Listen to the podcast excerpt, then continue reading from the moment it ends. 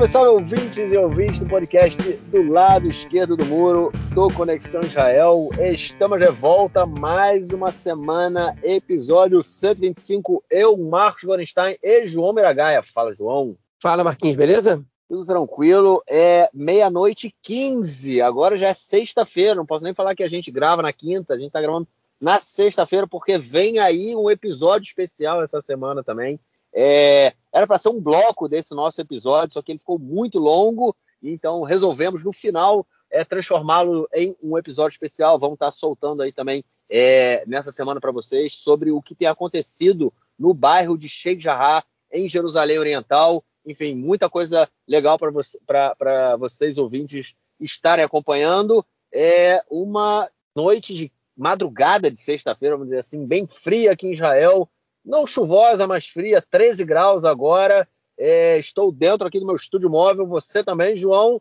E vamos então passar já já para o nosso primeiro bloco, já que está tarde e queremos dormir. Bom, é isso, gente. Primeiro bloco, primeiro vamos tratar de questões internas é, é, e política interna aqui também essa semana. É, vamos começar então pelo Corona, aquela atualização semanal. O governo, enfim, resolveu decretar o fim da quinta onda. A gente está tendo aí cerca de 18, 20 mil casos todos os dias ainda, né? É, o que é, enfim, a gente, a gente comentou isso na semana passada, né? Pensar nisso como coisa simples, hoje, é, 20 mil casos, ah, não é nada, é uma coisa meio estranha, né?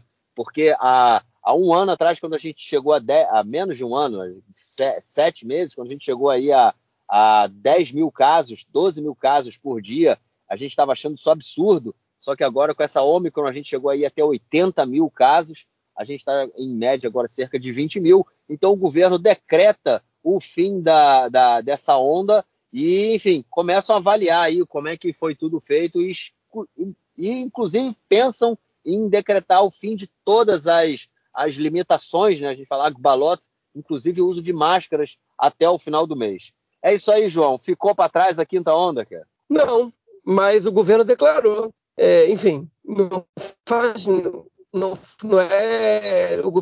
Não, não bate com a realidade, mas para fazer o quê? É, essa semana o Nadav Eyal, é um, um jornalista importante do Idiota Cronota do Canal 13, ele escreveu um artigo. Ele, ele, hoje em dia, dentro da, da mídia israelense, ele é o maior especialista em corona. Ele não é cientista, ele não é acadêmico, mas é. Enfim, ele era repórter internacional quando a corona começou, ele cobria Europa e, e, principalmente Europa, mas também cobria um pouco China. E ele, enfim, se especializou. Ele trouxe as informações antes de todo mundo e acabou que virou referência. E aí os jornais colocaram ele para cobrir especificamente Corona durante um tempo grande. Ele realmente levou isso a sério, se especializou. E até hoje ele virou uma, uma grande referência do, do assunto Israel na, na, no jornalismo. Ninguém sabe melhor que ele sobre o tema. Nem os repórteres especializados em saúde entendem melhor que obviamente, que, é, voltando, né, não é cientista, mas ele escreveu um artigo fazendo um resumo né, do, do, da onda do Omicron em Israel. Né? Enfim, ele faz um balanço, na verdade, e analisa se foi certo ou errado. E ele diz o seguinte, que ele, ele diz que a, a, postura de Israel, ela é, ela, ela foi, o que do governo, na verdade, em relação ao Omicron, ela foi uma postura é, cujo preço que a gente paga é um preço muito caro, ok? E que foi uma atitude que ele vê como negativa, né? a maneira como o governo levou, levou essa, essa onda.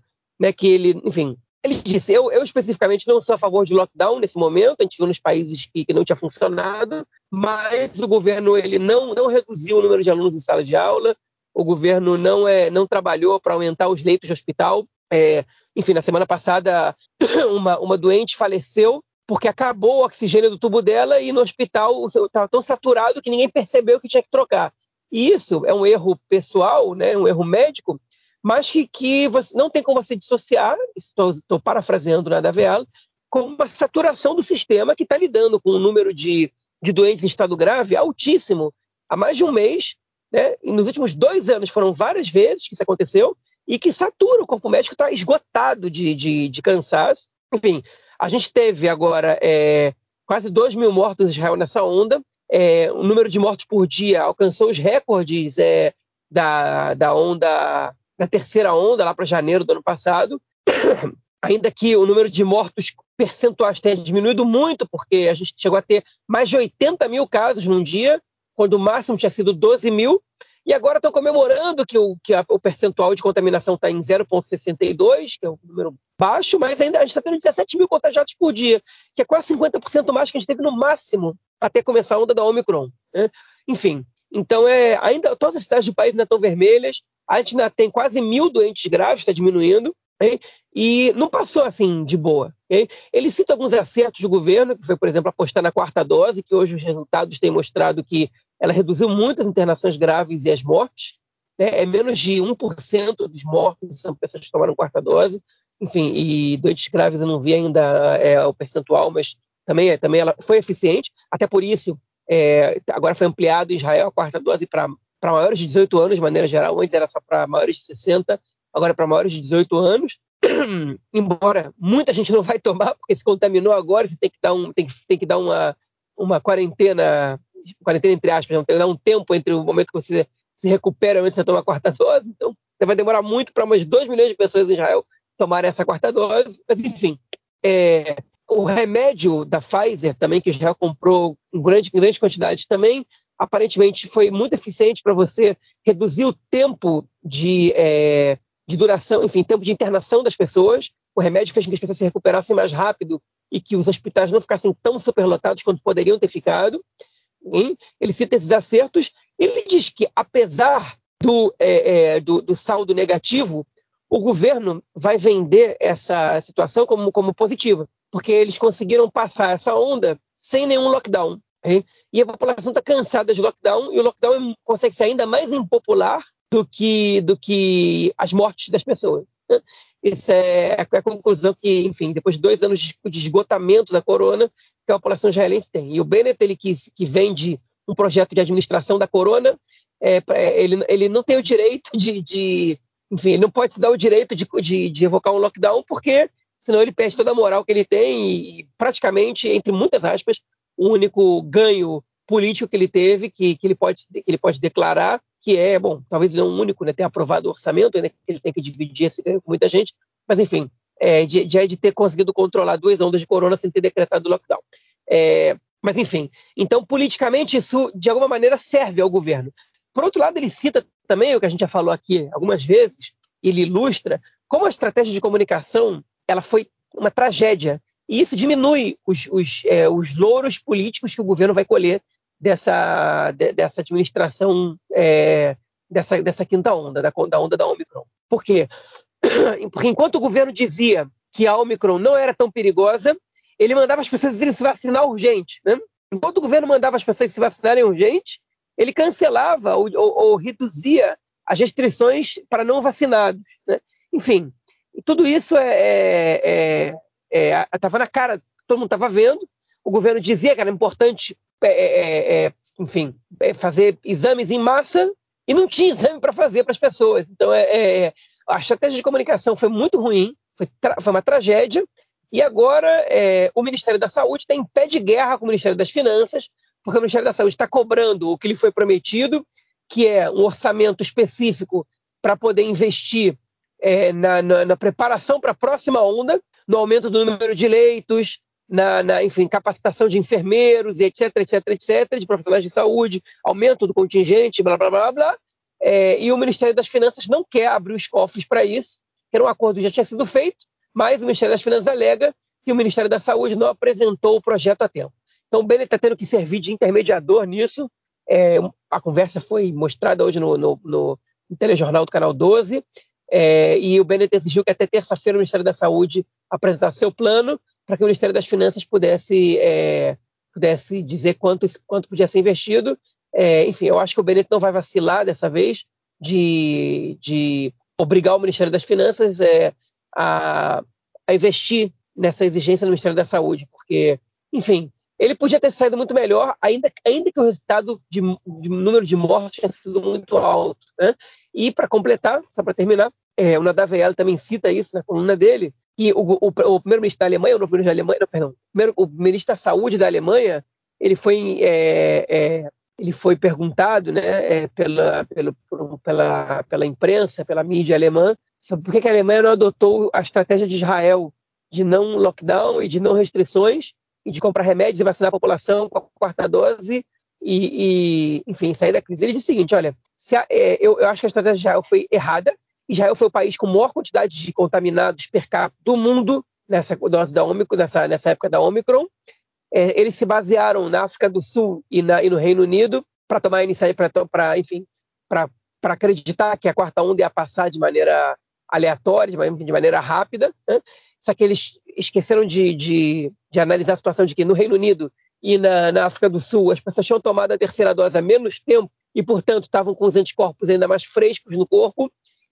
E Israel precisa começar a quarta dose depois que a Omicron já tinha entrado aqui e mesmo assim foi dada só para maiores de 60 anos. É, enfim, e é, ele disse a, a Alemanha, que teve uma média de entre, entre 100 e 150 mortes por dia, já é um número altíssimo, teria tido entre 400 e 500 mortes por dia. Isso faz a gente pensar que entre esses 50 mortes por dia que Israel teve, podia ter sido 15 ou 20, né? Podia, a gente podia ter evitado muitas mortes caso Israel tivesse adotado a estratégia da Alemanha, okay? é, mas que nada que ninguém questiona aqui o Bennett nem o Horowitz sobre isso, porque, ao que parece, a população não está insatisfeita com a estratégia do, do, do governo em relação a é, as não restrições, pelo menos. Estão insatisfeitos quanto a, a não considerar que a quantidade de pessoas contaminadas e quarentenas obrigatórias é, tenham afetado a economia e o governo não tem apresentado um plano para dar conta de, enfim, principalmente dos, dos autônomos e dos, dos, pequenos empresários, microempresários do país, e etc, etc. Né? O projeto econômico que a gente falou na semana passada está sendo alvo de muitas críticas. Hoje o Benny Gantz é, declarou publicamente que não apoia, o que está gerando uma crise na coalizão. Né? Marquinhos acha que quem vai romper a coalizão é a Elliot Chaquet. Eu acho que quem vai acabar rompendo a coalizão é o Benny Gantz, mas enfim. É, já não é a primeira vez que ele, que ele faz isso, que ele faz o que ele quer e não, não se importa com nada. E, enfim, é, é, essa, isso é o que mais preocupa o governo, é, é a comunicação e a questão econômica. A, a corona não está preocupando tantas pessoas. Só que essas mais de 2 mil mortes, hein, elas são mais mortos do que quase todas as guerras de Israel, é, com exceção de duas, a guerra de Yom Kippur e da guerra de independência. É, enfim, e o número total de mortes da corona já, já ultrapassou os 8 mil, né, é, que são, enfim, que é que a guerra de independência, que é a guerra que mais matou gente em Israel, com 6 mil, pelo menos judeus mortos, né, porque a gente não tem o número de mortos árabes na, na guerra de independência. Mas, enfim, é, então tá aí. É, chamar de boa gestão não dá, né? É, a análise do Nadaveal é muito boa, e aliás, eu recomendo que vocês sigam ele no Twitter. Ele escreve muito em hebraico, mas ele também escreve em inglês. Para quem fala inglês, já para seguir ele no Twitter, ele vem com informações, vem com fios, vem com, com coisa muito interessante. É, e o Twitter também tem a tradução, né? Ele faz a tradução é, para outros idiomas, o que também é, na semana passada gerou aí um, um meme, né? Depois que o Betzalel Smotrich fez um, um botou um, um tweet né, em hebraico, botou a tradução em inglês e ficou um tanto quanto estranho. E aí eu posso usar também essa, esse tweet dele para entrar na, próxima, na nossa próxima notícia, ainda ligada também à área de saúde, ao ministro da Saúde. Enfim, a gente comentou, a notícia não é sobre o Betzalel Smotrich, mas eu vou falar rapidinho. O ouvinte que acompanhou o nosso último episódio, a gente falou que ele teve na Inglaterra é, um ministro da extrema-direita, carranista fascista, é, que já foi preso, inclusive, sendo acusado de terrorismo. Eu esqueci de comentar isso no último episódio, na época da desocupação de Gaza. Não, você comentou. Comentei, comentou, né? Em 2005, comentou. ele foi pego com é, litros e litros de gasolina é, levando para Gaza, enfim. Não tinha boas intenções. Ele foi preso, obviamente foi solto depois, hoje é deputado. Ah, sim, sim, eu comentei isso. É, e ele fez um. É, depois de ele ter sido escorra, praticamente escorraçado né, por é, dirigentes da comunidade judaica é, da, da, Inglaterra na semana passada. Para quem que não ouviu e quiser ouvir, está lá no nosso último episódio. É, ele fez um tweet, um tweet tocando piano é, e, e, fez é, é, colocando um trecho do hino de Israel, né? Falando Nefesh Yehud, a, a, alma judaica. enfim, tem um trecho do hino que é Nefesh Yehud, Nefesh Yehud e Omia. E aí, na hora do, do, do tweet saiu, na hora da, da, tradução, saiu né, que a alma judaica é homossexual. Né? E ele, como eu também fiz o um comentário lá na semana passada, ele foi uma das pessoas que ele é homofóbico e uma das pessoas que organizou, ou o organizador principal da Passeata das Bestas, que foi feita aí para é, se contrapor à passeata LGBT em Jerusalém há alguns anos atrás. E aí eu já dou o gancho aí para a próxima notícia, que foi o anúncio feito pelo ministro da Saúde, Nissan Horowitz, que sumiu aí né, nas últimas semanas é, da, da mídia, né, em toda essa questão da, da Omicron, não aparecia, ele que também é homossexual e anunciou oficialmente o, a proibição né, de qualquer tipo de tratamento para conversão, de conversão gay, né? ou seja, qualquer é, é, não, não é mais permitido é, oficialmente que seja feito tratamento para que homossexuais deixem de ser homossexuais. É, João, é um ponto positivo nisso aí, né, cara? Mas é isso, foi, é, é nisso que se tornou o Partido Meretz, cara? É, é enfim, eles estão tentando ganhar também. Ter, a gente comentou sobre isso antes também. Ter algum benefício político de alguma coisa, né? É, pelo menos eles fazem isso melhor que o Avodá, é, que o Partido Trabalhista.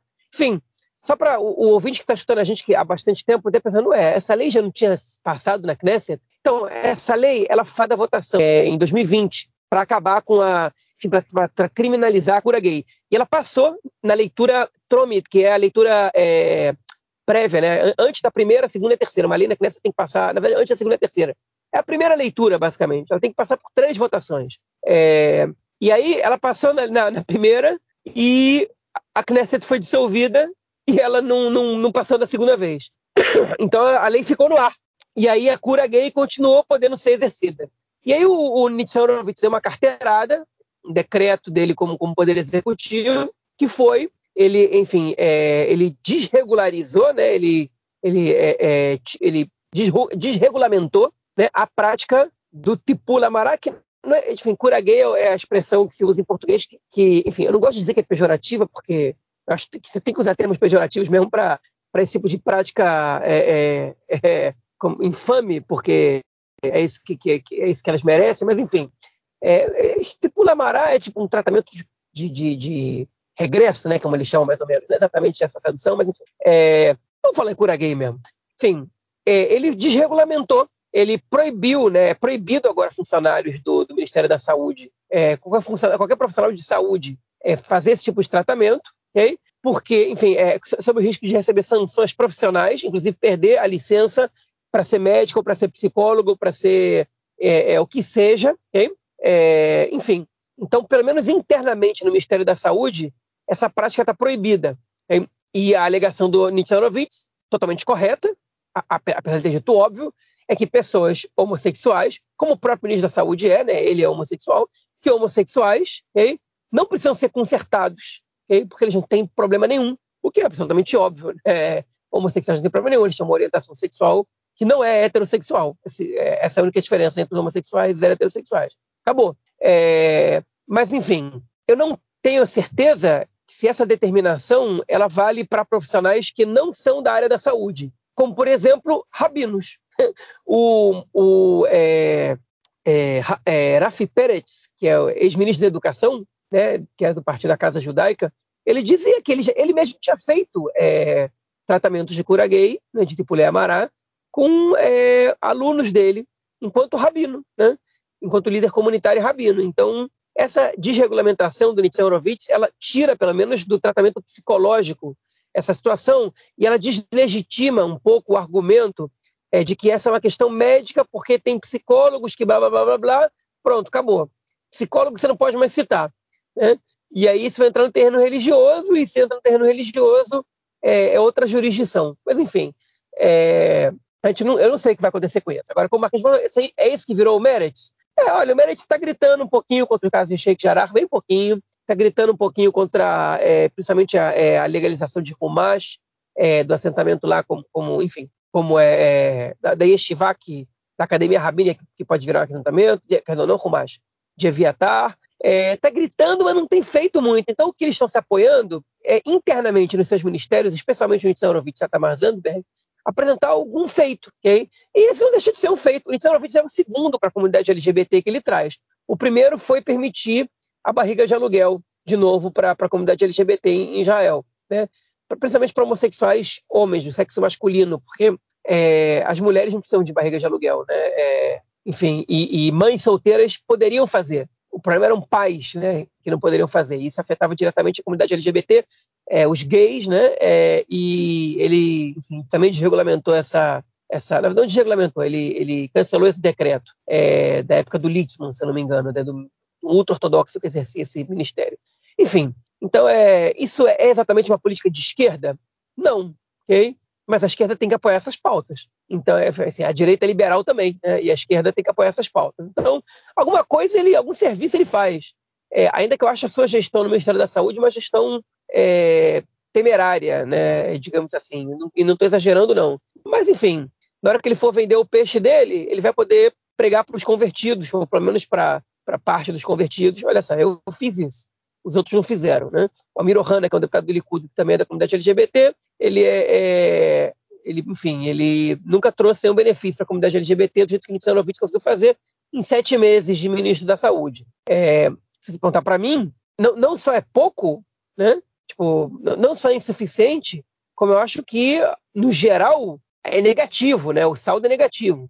Eles estão sendo complacentes, estão dando, estão assinando o cheque em branco para um governo que não representa em quase nada o que o partido diz serem suas opiniões. Inclusive, para complementar, porque aconteceu, saiu uma reportagem no Aret essa semana, que, enfim, eu não, a gente não, eu não ia comentar sobre essa reportagem no podcast essa semana, só que, enfim, já que, já que a gente entrou nessa, você me cutucou, eu vou falar. É, a Tamar Zandberg, que é a número 2 do Meretz, é, ela está se baseando num relatório escrito por um grupo de anarco, é, é de, de, como é o nome, libertarianos, né, de é, como é o nome desses? ANCAPs, né, anarcocapitalistas, né, é, em prol da legalização das drogas. Okay? É, é, um instituto de, de pesquisa, enfim, li, libertariano, desse, dessa galera, enfim, da ultradireita liberal, né?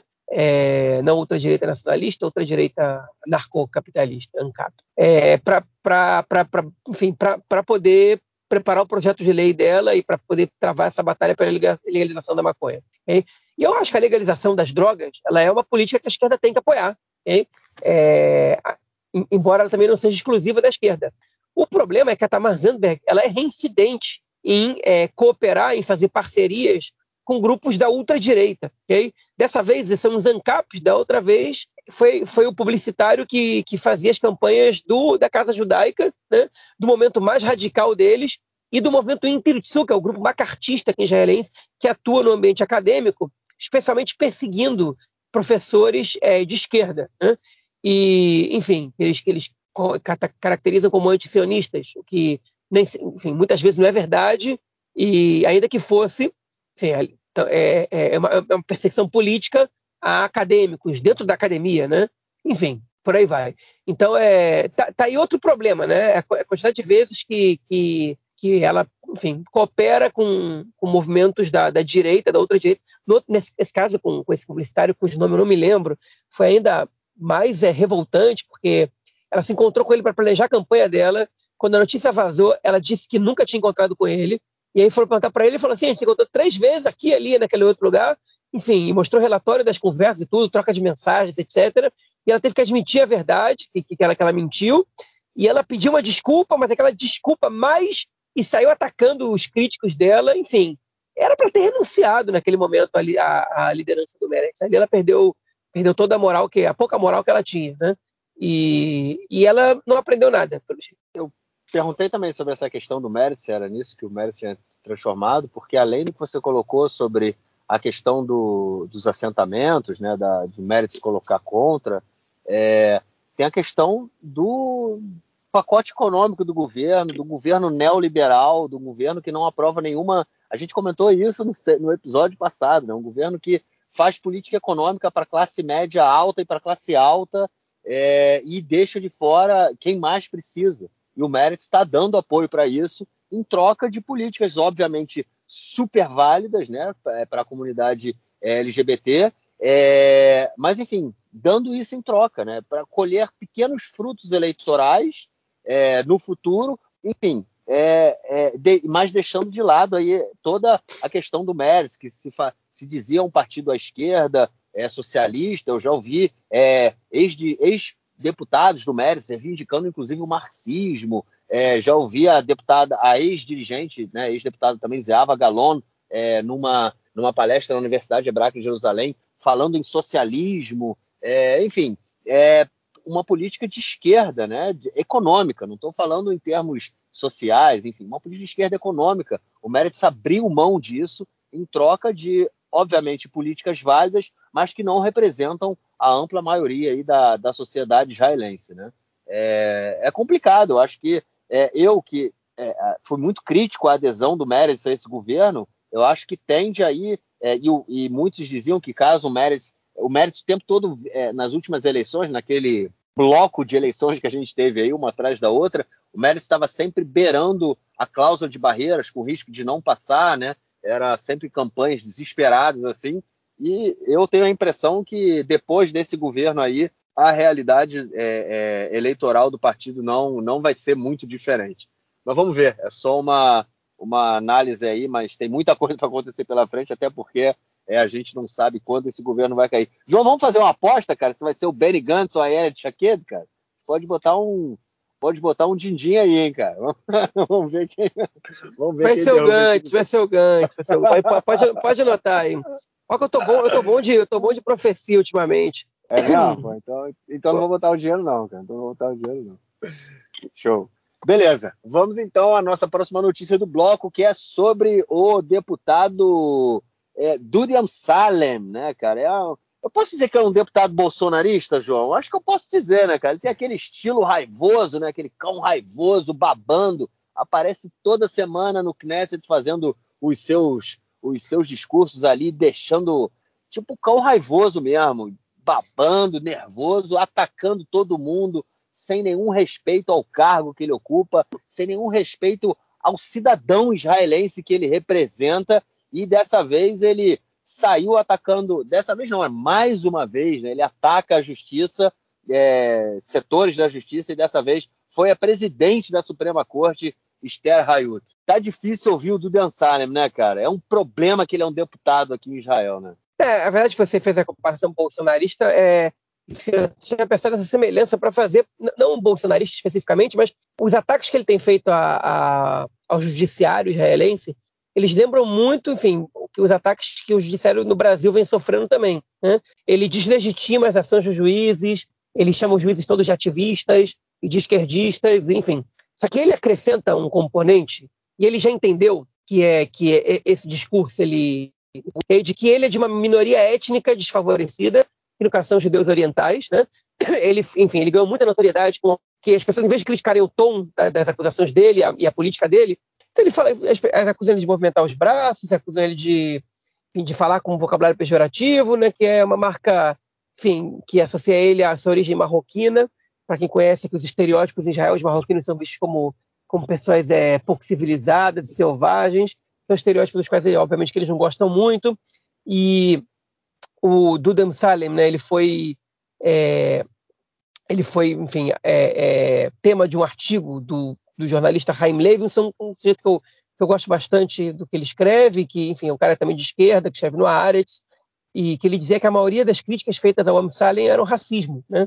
É, e, enfim, e em parte ele tem razão, e o Duane Salem ele deitou nessa, nessa defesa feita pelo Chaim Levinson e começou a fazer um, uma jogada é, de vitimização dele e, e, e, etnicamente, e dividindo o país em dois, entre os, os Ashkenazim, né, os judeus de origem europeu, que, é, de origem europeia, que são é, que seriam a classe média alta, a elite intelectual e os, e os racistas, e os judeus de origem sefaradi, que são o povão, segundo o Salem, 70% da população, o que obviamente não é verdade, está é, mais para meio a meio do que para qualquer outra coisa. Enfim, e ele é, se vestiu nessa. E entre essas, esses ataques desmedidos contra, é, contra os esquerdistas e contra a justiça, essa semana ele decidiu atacar a presidente da Suprema Corte de Justiça, Esther Hayut, é, acusando ela de racista, é, dizendo que nem ela mesma acredita no, nas coisas, na, na, enfim, nas sentenças que ela dá. E, enfim, foi muito, muito é, é, pesado. E ela escreveu uma carta de volta para ele, é, dizendo, enfim, se defendendo das críticas, mas é, a imprensa justificou como uma carta é, agressiva também contra ele. Eu não achei nem um pouco agressiva a carta dela. Achei uma carta que ela, que ela mais se defende, se justifica do que qualquer outra coisa. É óbvio que ela condena o comportamento dele. Enfim. E aí todo o governo saiu em defesa da, dela e criticar o Duda Salem. E, e até o Netanyahu, é, enfim, disse que, que, ele, que a postura dele foi deplorável e que, e que ele não, não, não bancava isso. É, teve gente no Likud que saiu em defesa dele, como Shlomo Kerry, que é um deputado do Likud muito inteligente, por sinal, também de origem é, é, oriental, enfim, mas que também é, eu acho que ele faz mais de, de, de, enfim, que ele veste um personagem de extrema direita mais do que ele realmente é. é mas enfim, extrema direita e antidemocrática no caso, ainda que eles digam que isso é a democracia de verdade. É, enfim, o Salim hoje não atendeu o telefone de nenhum jornalista o dia inteiro. Parece que essa essas críticas do próprio Netanyahu a ele é, soaram um pouco problemáticas, ele, tá, deve estar tentando entender o que, o que acontece no, no, panorama interno do partido. O negócio é que esse personagem, Pro Amsalim, ele, ele é frutífero, ele rende votos. Tem uma parcela dos eleitores de Likud que querem alguém assim ali dentro. Né? E o próprio Netanyahu quer alguém assim ali dentro. O Amsalim pode ser o, o, o cachorro né, raivoso, e o Netanyahu vai lá depois e diz que ele exagerou e sai como moderado na história mas sai descendo, fazendo crítica também para o sistema judiciário, é, enfim, sem, sem, sem que ele seja considerado um ultra radical. Né? Então, é, tudo isso é, é, parte do jogo político. Okay? Agora, ninguém bota um freio no Amsalim, e isso é o que mais impressiona, porque se você deixa ele seguir, pode ser que ele, pode ser que ele seja é, responsável por incitar violência nas ruas, né, de, de, de, de entre judeus, né? é, e, e, nem, por, nem por pensamento, nem porque uma é de esquerda e outra é de direita, e sim porque um patrão é, de origem europeia, acho que nazista, demitiu um funcionário de origem oriental bizarrítico e pronto. E aí, e aí de repente, virou racismo e, e, e o discurso é tão agressivo que vai acabar justificando atos de violência. E eu estou dizendo isso porque isso já aconteceu né, em outros momentos, e, e, ele não é nem um pouco cuidadoso de propósito, ele quer mais é que isso aconteça. Né? No momento que a gente vai comentar depois no, no episódio especial, que era para ser o terceiro bloco desse episódio, como o Ben-Gvir, ele está interessado na, na bagunça, o Amsalim também. É isso. Vamos então passar para o nosso próximo bloco para tratarmos de questões relacionadas ao nosso espião cibernético. Bom, a crise continua porque o espião, né, para quem não lembra, é o nosso software. O nosso não, né? Eu nunca tive acesso a ele, eu espero. É, ou que ele teve acesso a mim, na verdade. É o software Pegasus, né, da empresa israelense NSO, que está causando uma crise geral aí, é, que foi utilizado pela polícia, pelo Shabak, pelo Mossad, enfim, todo mundo utilizando o software espião que tem uma capacidade é, muito uma capacidade enorme, né? Fácil, fácil de facilmente entrar nos é, telefones celulares de qualquer pessoa através do Skype, ou do Skype não, do WhatsApp, e é, dessa vez agora começa também a levar uma série de questões aí que é, sobre o próprio julgamento do Netanyahu. Isso porque a defesa dele é, usa esse, esse argumento falando que o software é, foi usado para coletar provas né, contra o Netanyahu e isso poderia ser ilegal. E dessa vez, essa semana, ex-diretores gerais né, do Ministério das Finanças é, tiveram que entregar os seus aparelhos para verificar se o software foi usado, né, é, ou seja, se, é, se os aparelhos foram hackeados, se os telefones foram hackeados, e há uma chance aí muito grande de que isso tenha é, acontecido. É, João, como eu fiz, eu vou, eu vou, mais ou menos repetir a semana, a, a, pergunta que eu fiz na semana passada, né, cara? Mas quanto mais se mexe, mais besteira se descobre, né, cara? Sim, pois é, a verdade é que essa semana, alguns casos, eles não foram, é, eles, é, não pioraram, né? Alguns esclarecimentos, pelo menos é, é, no momento que a gente está agora, eles foram mais tranquilizantes do que, do que problemáticos. Okay? Agora, só fazendo uma correção, os é, ex-diretores é, é, gerais do Ministério das Finanças, do Ministério dos Transportes, eles não tiveram que entregar os telefones. Eles pediram para entregar os telefones para a polícia. A polícia rejeitou. É, na verdade, não para a polícia, para a justiça, né, para o Ministério da Justiça. Eles rejeitaram. Eles foram até uma empresa privada, é, que é especialista em cyber, cibersegurança, para eles averiguarem os telefones dessas pessoas, que eles estavam suspeitando que os telefones deles tinham sido invadidos, e é, a empresa deu para eles uma resposta de que é, chega a 90% de chance de os telefones deles terem sido é, espionados por essa, por essa, é, enfim, pelo software da Pegasus, por algum software, na verdade, de espionagem de celular. Né? E aí a pergunta é, por que, por exemplo, que a Karen Turner, que foi a ministra, que foi a, a diretora-geral do Ministério das Finanças, na época que o Israel Katz era o ministro das Finanças e que ele, de propósito, não aprovou o orçamento e brigou com todo mundo, com todo o corpo profissional, inclusive com ela, que ele mesmo levou do Ministério dos Transportes para o Ministério das Finanças. Ela foi diretora dele no Ministério dos Transportes por alguns anos e era muito elogiada, né? É, enfim, por que, que ela foi espionada? Né? E os outros dois, eles, eles foram ministros também durante a época que, é, durante o governo Netanyahu, em ministérios comandados pelo Likud. Um foi o diretor-geral do Ministério é, da, da, da, Justiça, na época que o Amir Ohana era, é, era ministro da Justiça, é, e o outro era um, o secretário-geral, é, o diretor-geral do Ministério das Finanças, que na época do Moshe Carlon, né, que não era do Likud, mas que depois passou para o Ministério dos Transportes, na época que a Miri Regev era, era, era ministra dos Transportes. Então, por que, que essas pessoas tiveram celulares é, é, espionados? Se é, se é, que tiveram, né? Porque tem aqueles 10% de chance. Fica essa pergunta no ar. E eu jogo essa pergunta porque é o seguinte: de repente, o Netanyahu ele fez aquele, todo aquele discurso que a gente comentou na edição da semana passada, né? Enfim, ele viu que para o caso dele, para é, o processo dele, era interessante essa bagunça, que podia ele podia pedir o cancelamento do processo e tal. Mas, de repente, ele começou a perceber, aparentemente, que a água estava batendo no joelho dele ali. Porque se as investigações elas vão a fundo, eles vão descobrir que nos últimos 12 anos, quem, quem era primeiro-ministro era Netanyahu. Quem indicou os chefes da polícia foram os governos do Netanyahu, em geral, ministros do próprio Likud. Hein? E que, enfim, que, os, as pessoas investigadas de maneira ilegal e quem vendeu essa, essa, essa, esse software é, para o exterior foi o governo Netanyahu. Né? enfim, as pessoas investigadas elas podem ter servido de, é, é, é, podem ter sido investigadas a serviço é, de interesses do Likud e do próprio Netanyahu.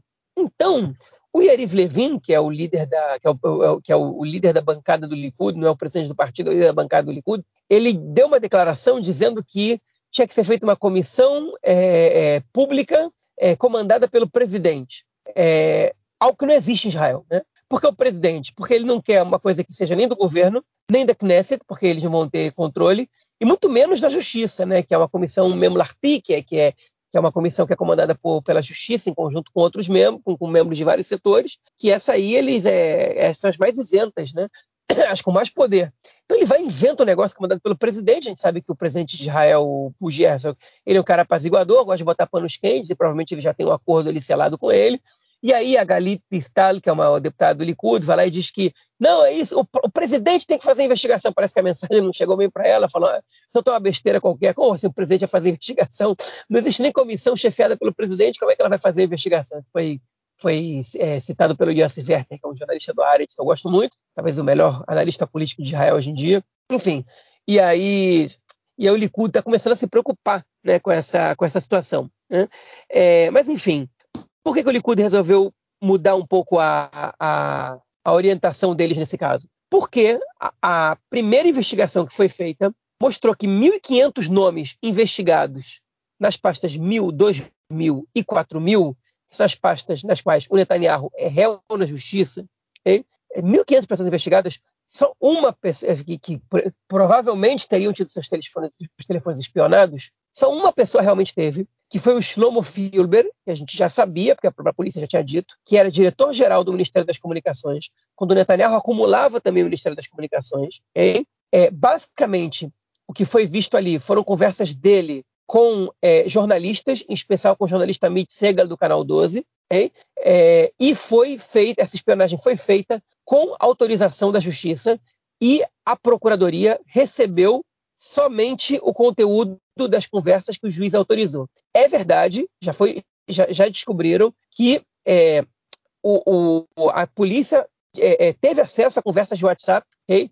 e a outras, é, e a outras é, informações de celular do, do, do, do Shlomo Filber que não eram efetivamente de interesse do caso. Okay? Então alguém viu isso, mas isso não foi levado à procuradoria. Então A única questão que ainda está é, sob alguma dúvida nessa, no caso do Shlomo Filber, é se a polícia pode ter sido, pode ter usado esse tipo de informação para fazer com ele alguma chantagem, usado como arma de coerção, para que ele colaborasse como, como, dela, como delator premiado, e de fato ele veio a se tornar depois.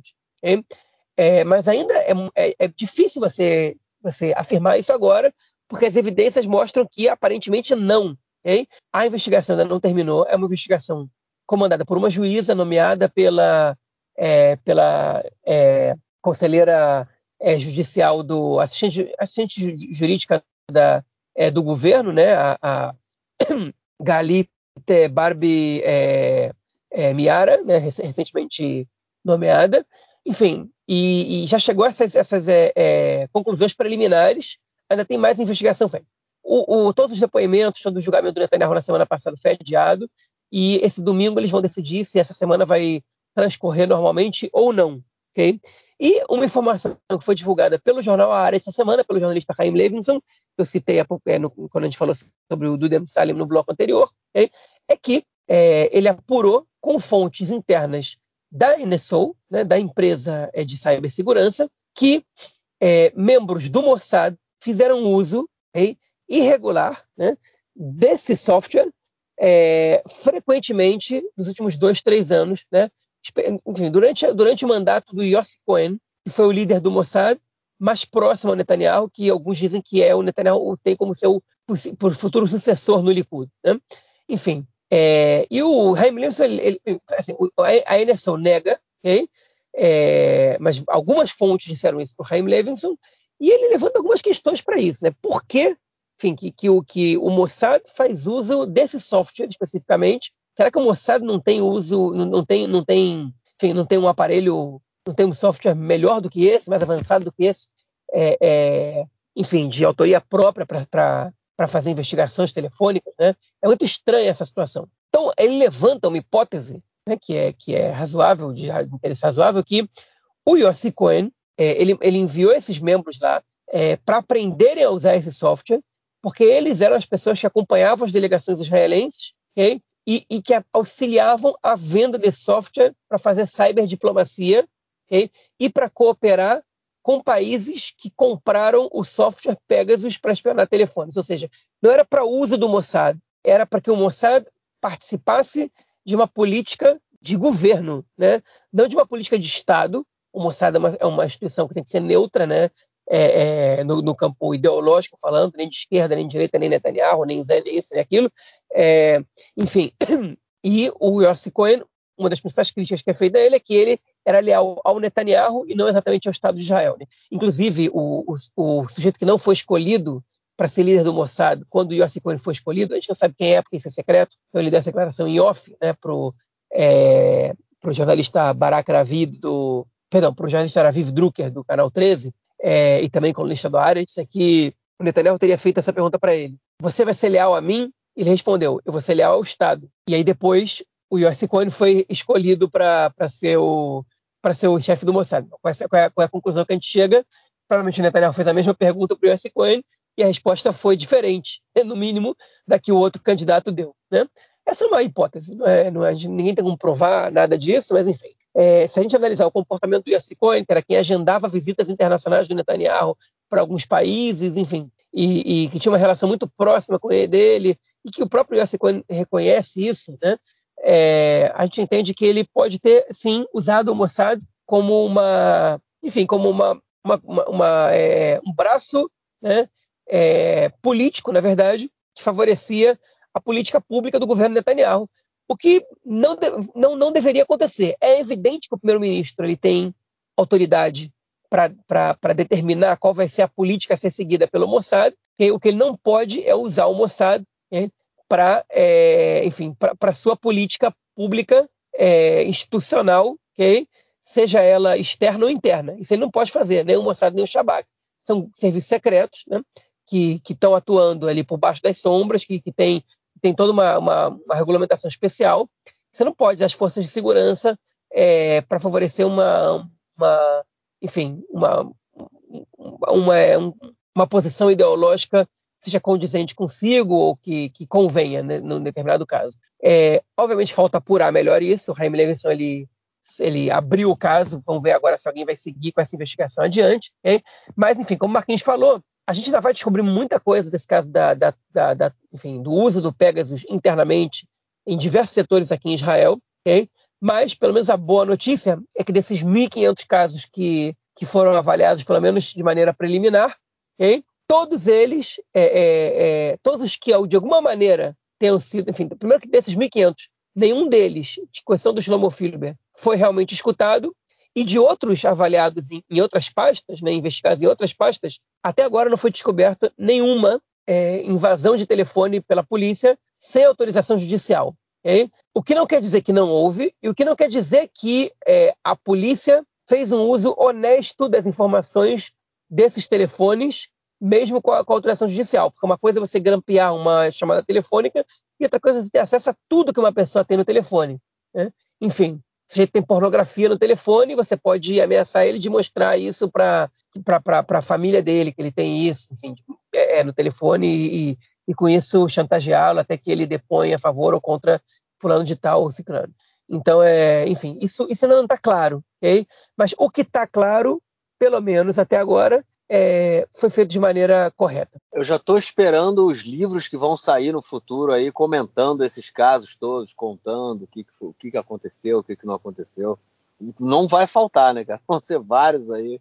É, escritores e jornalistas que vão apurar essas, esses. Mas a gente está muito no início, eu acho que tem muita coisa para vir ainda. Realmente, acho que não vai ser só o caso do ano, não, vai ser o caso da década aqui. Eu acho que tem muita coisa. E se e se não acontecer aquela, aquela jogada de pano, né? Tipo, esvaziar, não sei o quê, vamos deixar de investigar, é, a gente vai descobrir muita sujeira nisso aí, muita sujeira. Agora, essa política do Likud, né, como você comentou, de jogar para o presidente, não sei o quê, já é uma tentativa aí de, de esvaziar tudo isso e, e, e colocar. Ele é transformar em falafel, né? Como a gente já comentou, né? Desde a que não tem pizza, quer dizer, tem pizza, né? mas enfim, não termina em pizza, que termina em falafel. Bom, vamos então ao nosso próximo bloco para ouvir o comentário do camarada Nelson Burd. Manda aí, mestre.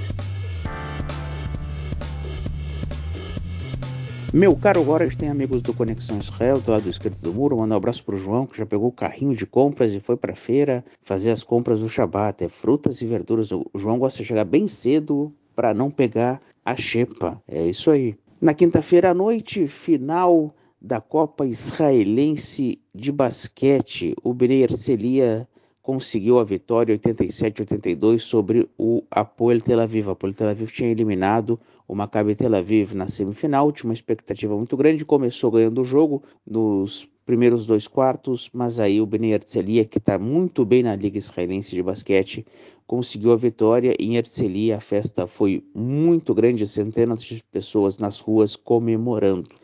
Nos playoffs da Liga Europa de futebol, eh, tivemos ontem na Holanda PSV Eindhoven 1, Maccabi Tel Aviv 0. O jogo de volta será no estádio Bloomfield em Tel Aviv. Lembrando que o israelense Eran Zahavi joga no PSV. Dois jogos muito importantes que ocorreram na quinta-feira.